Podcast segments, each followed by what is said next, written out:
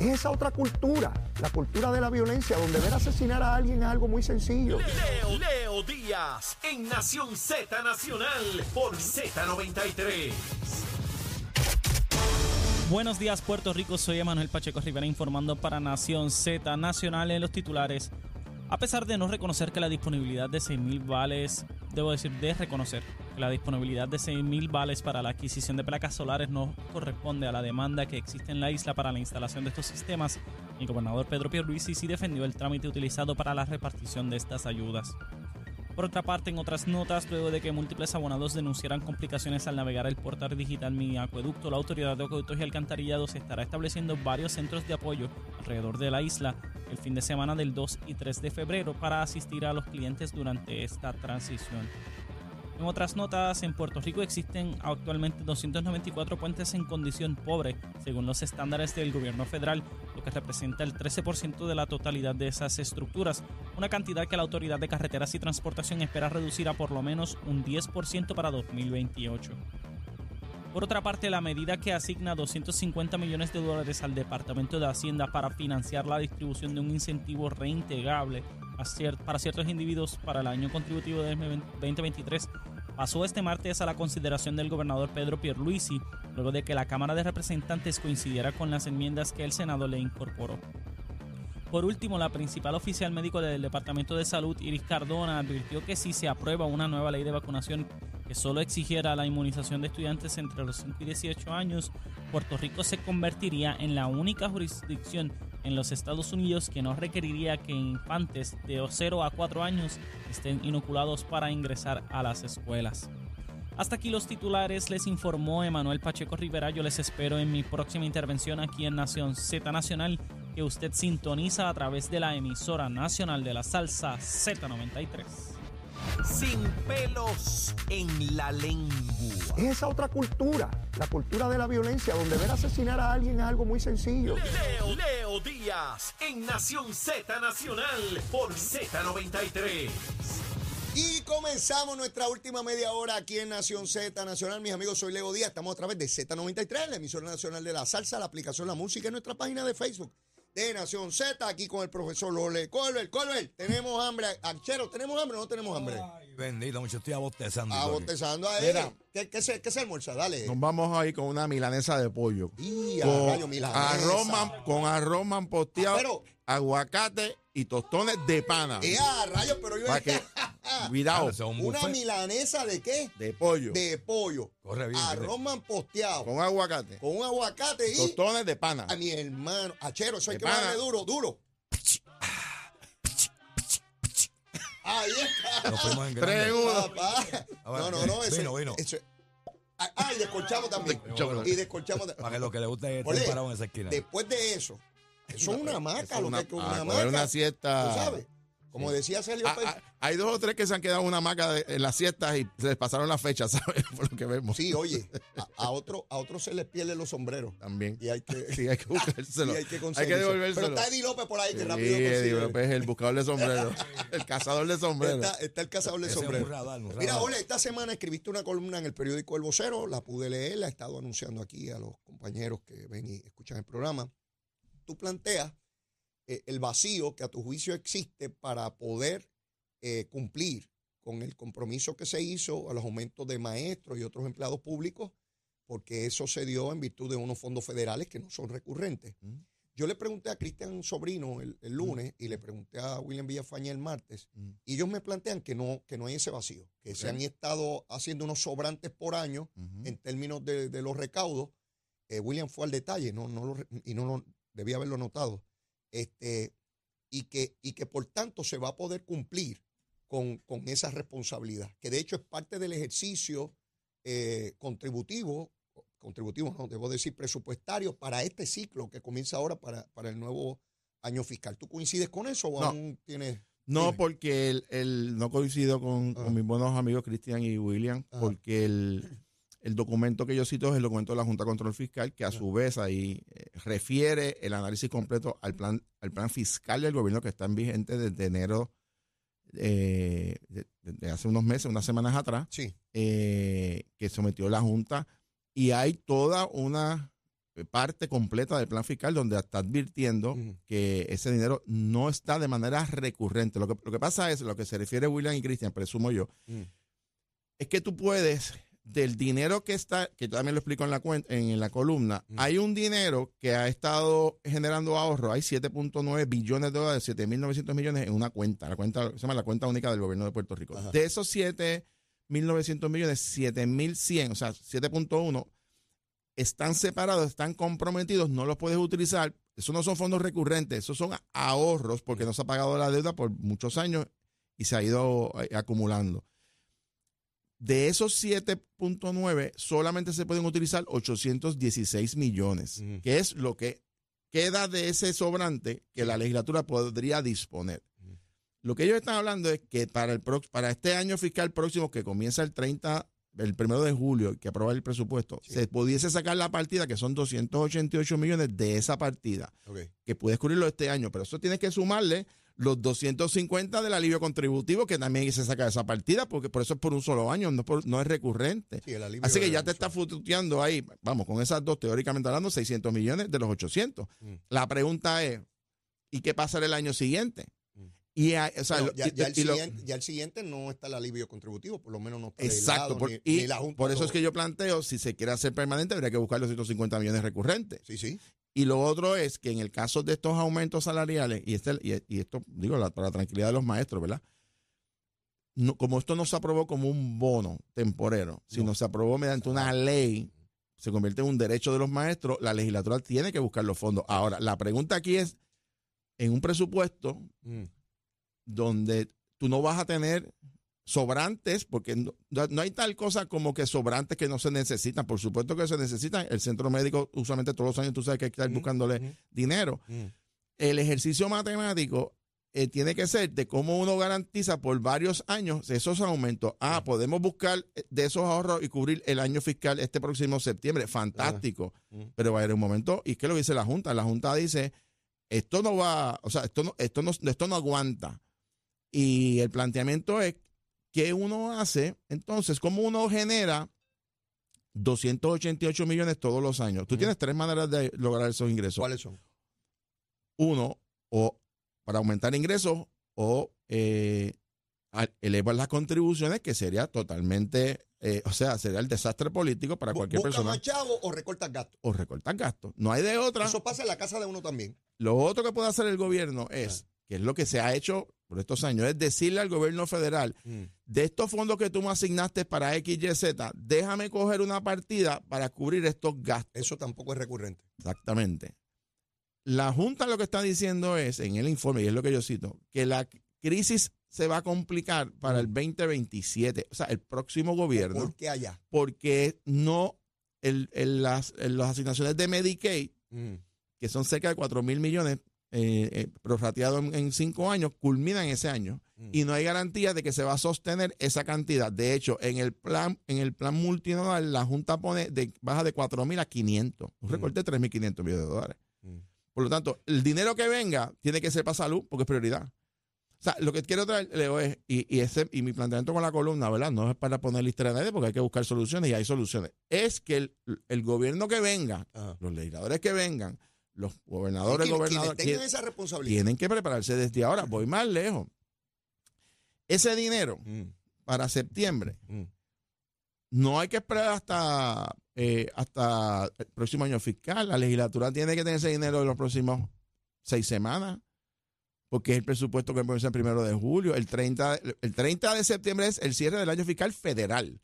Que empieza el primero de octubre. El- pero la legislatura de Puerto Rico tiene que tener el dinero antes porque empieza el primero de julio a correr. Y es, y bajo los acuerdos con la Junta, la legislatura tiene que tener sus borradores listos para el mes de marzo. O sea, eh, esto no es tan sencillo. Y yo me da la impresión, y lo co- conversé con el presidente del Senado, lo, lo conversé con el presidente de la Comisión de Hacienda, eh, Juan Zaragoza. eh, ¿Qué te dice Juan?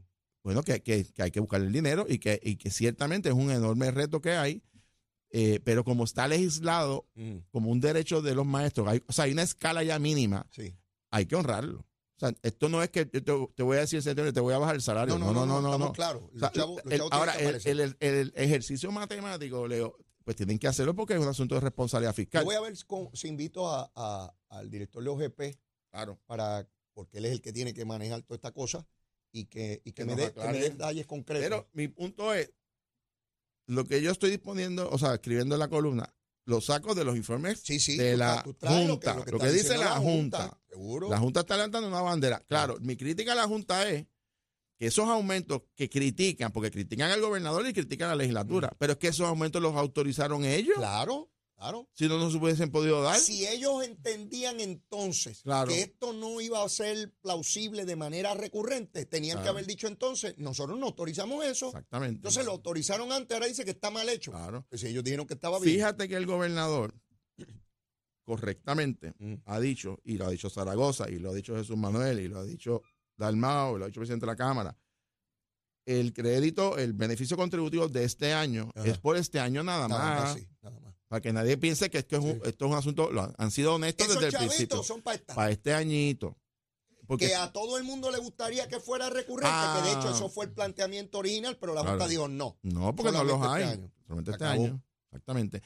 Y la realidad es, y lo pongo también en la columna, Ajá. que de la proyección trimestral, eh, el gobierno aumentó los recaudos en 212 millones.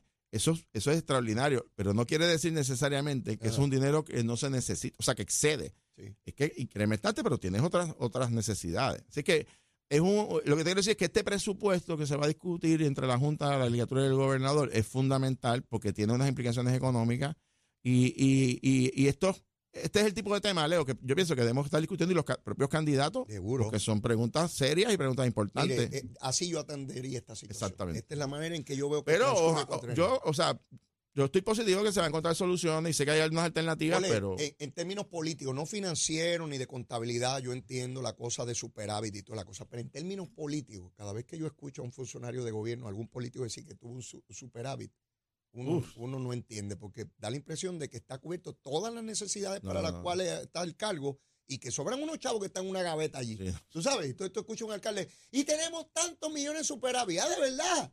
No me juegue usted. Pues emítame un cheque para yo comprar la placa y no tener que buscar la del gobierno. Tú sabes, y le entiendo desde Claro. el punto de vista financiero, contabilidad y toda la cosa, pero políticamente yo no creo que es acertado estar hablando de, de esa manera porque invitas a la confusión a la ciudadanía. Claro. Entienden que hay un montón de chavos ahí que estos tipos se lo fotutean y que, y que Claro. no atienden las necesidades que uno tiene Claro. como ciudadano. Pero nada, esas son experiencias que uno tiene a través de esta cosita. Mire, el Colegio Médico se fue a ajuste, finalmente. El Tribunal Supremo se reitera en una reconsideración que, que- que está, se acabó la colegiación. Cuando yo era legislador, Jorge, había fiebre de colegiar. Y venían los que ponen uñas y decían que había que colegiar los que ponen uñas, los que lavan ventanas, los que lavan carros. Colegiamos a medio mundo. Yo voté a favor de eso, Jorge. Era una visión de que los colegios mejoraban las profesiones. Con el pasar del tiempo nos dimos cuenta que no. Algunos se convirtieron en fincas políticas, otros de, de- de- de meramente generar recursos económicos, toda la cosa. Y hemos visto cómo el Tribunal Supremo ha ido eliminando colegiaciones consistentemente. La del Colegio de Abogados, pues obviamente fue la más notoria, y ahora la, de, la del Colegio Médico. Eh, ¿Cuál es tu visión en términos de las colegiaciones, filosóficamente? ¿Cómo ¿Tú, las ves bien, las ves mal? Este, Yo, yo siempre, cuando, cuando estuve en la legislatura, se plantearon los primeros, los primeros cuestionamientos se iniciaron. Y yo siempre pensaba que era un asunto que cada profesión debía de, entre sus miembros, Ah. eh, de- determinar. Claro, hay, vo- voluntariamente. claro, voluntariamente, que las, las organizaciones determinaran cómo se sentían las que, ¿verdad? en cada una de sus profesiones. Ajá. Lo que pasa es que hay profesiones que inciden eh, sobre procesos que entran al área de política pública. O sea, Ajá. hay profesiones que tienen unos impactos más allá eh, de, de su entorno. Y ahí puede haber un interés del Estado de- de- de evaluar el efecto que pueda tener. Como lo ha hecho el Tribunal Supremo, ha sostenido alguna. Exactamente. Ha, ha hecho una discreción. De, está así porque tiene unas implicaciones. Ha, ha- Es- ha es- hecho distinción. ah, es la palabra correcta, distinción. Y yo pienso que, la- que esa es la posición correcta. Yo pienso que el Tribunal Supremo ha, eh, que por cierto tiene un tostón muy pronto que quería comentar también, asunto este de los aumentos de salario de los jueces. Eh, eh, sí, no, Ese está ese está caliente. Eh, pero yo creo que el Tribunal Supremo ha sido muy juicioso Ah. en, en, en- en hacer unas distinciones dependiendo de la profesión. Y, yo coincido que esa es la manera correcta. eh, no debe ser, eh, o sea, no puede haber una, una visión uniforme como si todo fuera la misma profesión, los mismos oficios y los mismos efectos en la sociedad porque no lo son. porque no lo son. Así que en la medida que esté, que el Tribunal Supremo resuelva la controversia como lo está, lo- como lo ha Sí, hecho, En este caso, pues, Pues, no va a la colegiación. ya es- es- ese hay que ajustarse a, a lo que hay. Este, Y, y- y es, y- claro, ahora traigo ese tema que te quería mencionar. El Tribunal Supremo, digo, hay muchos planteamientos ahora mismo sobre la judicatura, ¿verdad? Muchas controversias, pero que lo quiero traer es que el tema este del aumento de salarial de los jueces que le va a corresponder al Tribunal Supremo resolverlo. resolver, y que decidió agarrarle el caso para resolverlo. Lo tiene el Supremo. eh, también levanta unas interrogantes bien interesantes, hablando, atándolo con el tema fiscal, que es que si eh, se sostiene que toda resolución conjunta es una ley especial, hay decenas de resoluciones conjuntas que tienen asignaciones multimillonarias que se van a plantear, te voy a dar un ejemplo, Ajá. los donativos legislativos. ¿Qué ocurre con los Lo- donativos es legislativos? una resolución conjunta que, Ah. que- que se convierte en una ley especial, pero la discreción de la cantidad lo adjudica la rama legislativa, ¿verdad? Sí, así es el esquema ahora. ¿Cuál es el problema? Que si es una ley especial y yo no actué en, hasta el 30 de septiembre, se extiende el presupuesto Mm. y como es una resolución conjunta, aunque no se aprueba, se mantiene vigente porque se convirtió en una ley especial. Mm. Los que reciben donativos legislativos pueden decir el primero de julio tienes que darme la misma cantidad del año pasado porque se convirtió en una ley especial. Ya, ¿Entendiste? sí, entendí. Y eso va a tener unas implicaciones presupuestarias interesantísimas. Se lo se lo preguntas al de OGP cuando venga.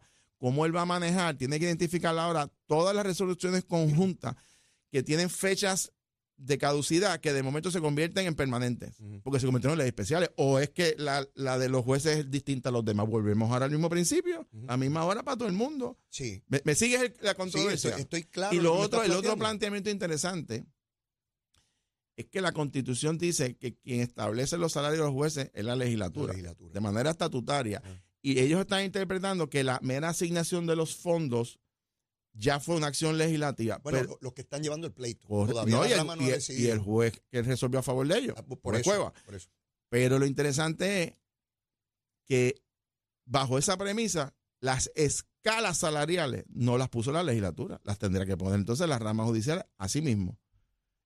¿Eso cumple o incumple con la constitución? Trem- esa es tremenda controversia, Y- y- interesantísima, y por- porque, porque las escalas no la pusieron los legisladores, la, está- la estaría poniendo técnicamente la propia eh, el propio tribunal a base de sus escalas, lo que ya negoció con la Junta por encima de la legislatura, porque esas escalas no las aprobó la legislatura, no están aprobadas por ley.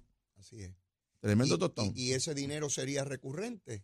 porque se convirtió en una ley Por- por- especial. por- Por lo tanto, sigue vigente hasta que algún día se derogue o se enmiende. Tú te imaginas que el Tribunal Supremo decidiera, ¿verdad? Porque ese es el poder que tiene, de que en efecto el, el aumento es válido y que se llevara un pleito al Tribunal Supremo de los Estados Unidos, que es quien único puede revisar las determinaciones del Tribunal Supremo de Puerto Rico, como de cualquier estado, y que el Tribunal Supremo de los Estados Unidos revocara al Tribunal Supremo diciendo que falló en la Constitución. mira, yo te voy a decir. Eso hay que yo-. Te voy, a, te voy a- te voy a dar mi opinión. Y aquí, ¿verdad? Un asunto legal, los abogados, yo respeto. Pero yo lo veo, yo no lo veo de la perspectiva tanto, ¿verdad? Eh, como lo ven los abogados. Y, y Yo- creo que estás de acuerdo yo- conmigo en que el aumento es más que merecido. Oye, eso es. Eso, hay eso consenso sobre Sí, no, eso. no, es más que merecido. Esto no es una Lo discusión que, pasa, sobre los lo que pasa es que incide sobre el proceso legislativo. Ujú, ujú. Ese es mi. O sea, eh, realmente la- esta decisión, y, re- y eso es un gran juez, y lo respeto muchísimo, pero al convertir una resolución conjunta, y tú sabes, y tú y yo que estuvimos en la legislatura, Sí, sí. sabemos la diferencia dentro de la resolución conjunta y una ley. Ujú. La resolución conjunta para hacer política pública o asignar fondos por un periodo de tiempo específico.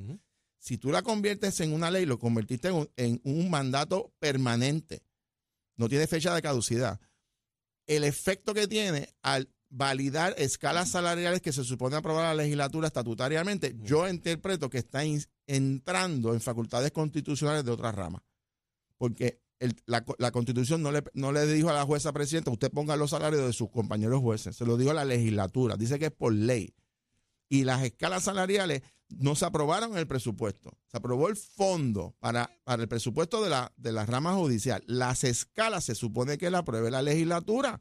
Esa es la controversia también que hay con los fiscales, eh, con los empleados de, la- de otras ramas.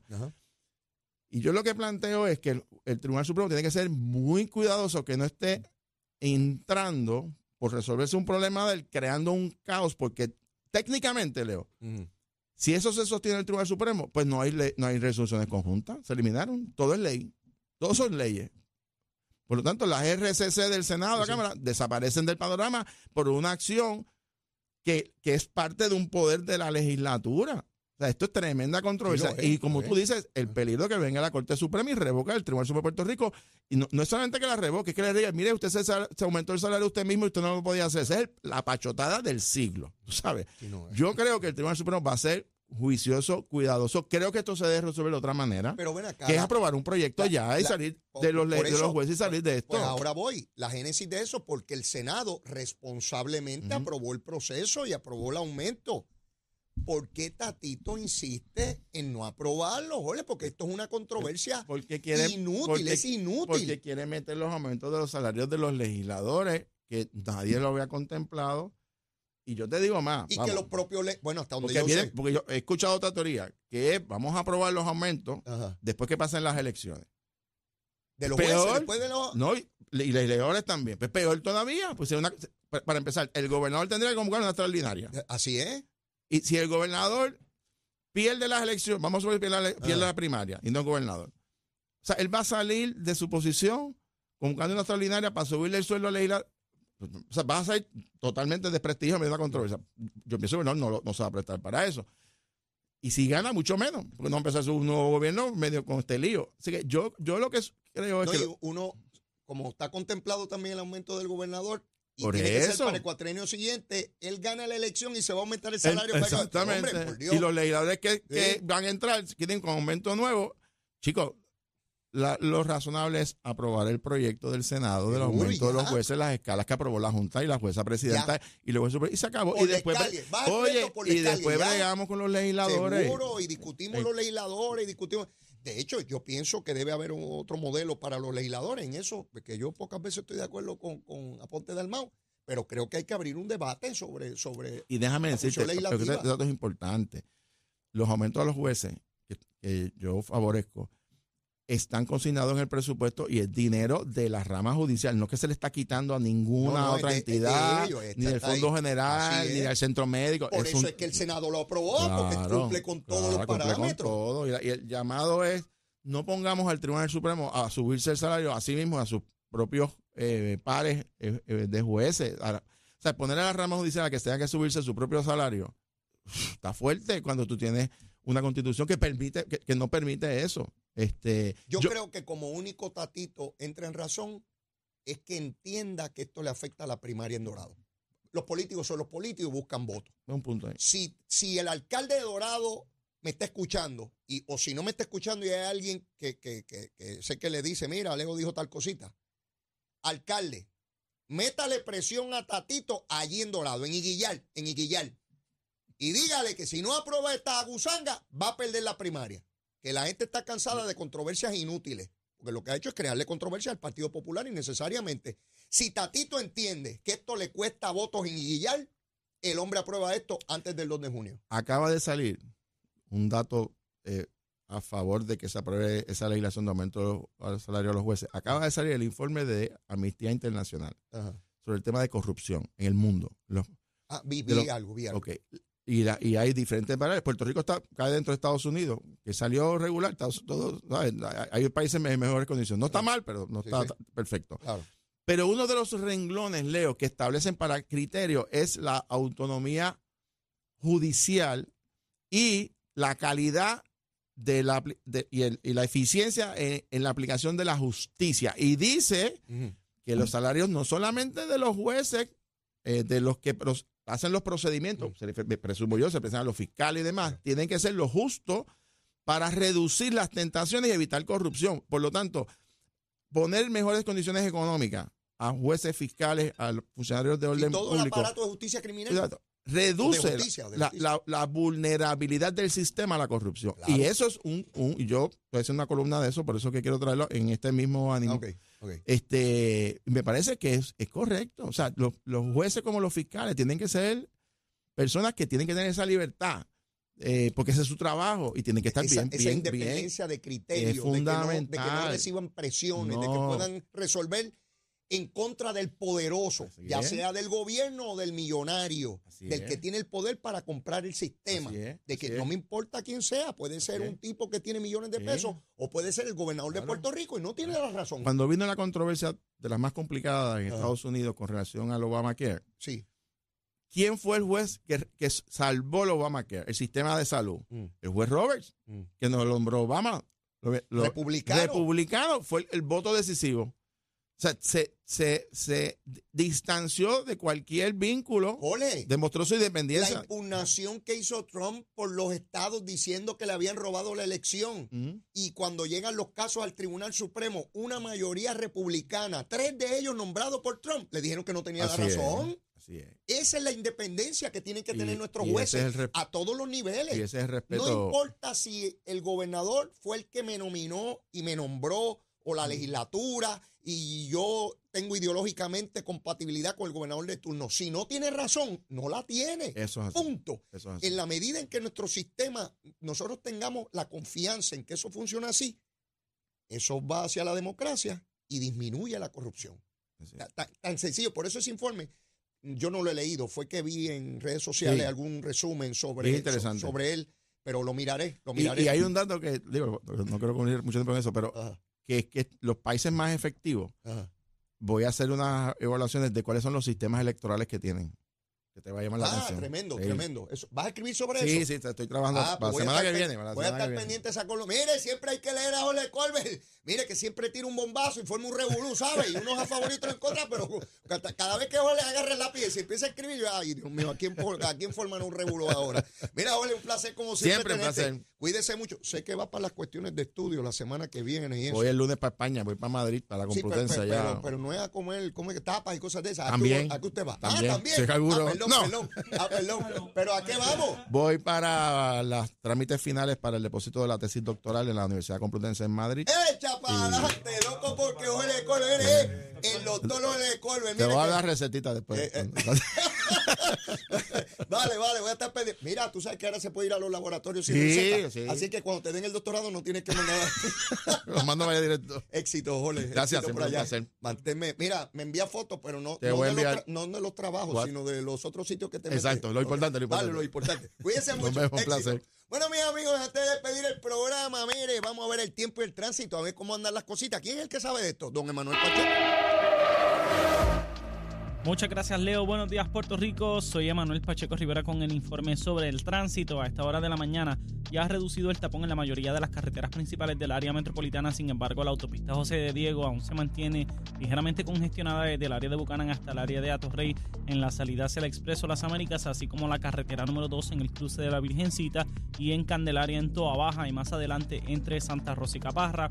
También la 165 entre Cataño y Guaynabo en la intersección con la PR22 y algunos tramos de la 176, 177 y la 199 en Cupey. También la autopista Luisa Ferré entre Montiedra y la zona del Centro Médico de Río Piedras y más al sur en Caguas. Y por último la 30 desde la colindancia de Juncos y Gurabo hasta la intersección con la 52 y la número 1. Hasta aquí el informe del tránsito. Ahora pasamos al informe del tiempo. Para hoy jueves primero de enero, el Servicio Nacional de Meteorología pronostica un día parcialmente nublado y húmedo para todo Puerto Rico, con aguaceros dispersos en la tarde a través de toda la isla. Los vientos se tornan hoy del oeste-noreste, noroeste debo decir, con velocidades de 5 a 10 millas por hora y algunas ráfagas de hasta 20 millas por hora, mientras que las temperaturas máximas estarán en los medios a altos 80 grados para todo Puerto Rico. Hasta aquí el tiempo les informó Emanuel Pacheco Rivera. Yo les espero en mi próxima intervención aquí en Nación Z Nacional, que usted sintoniza a través de la emisora nacional de la salsa Z93.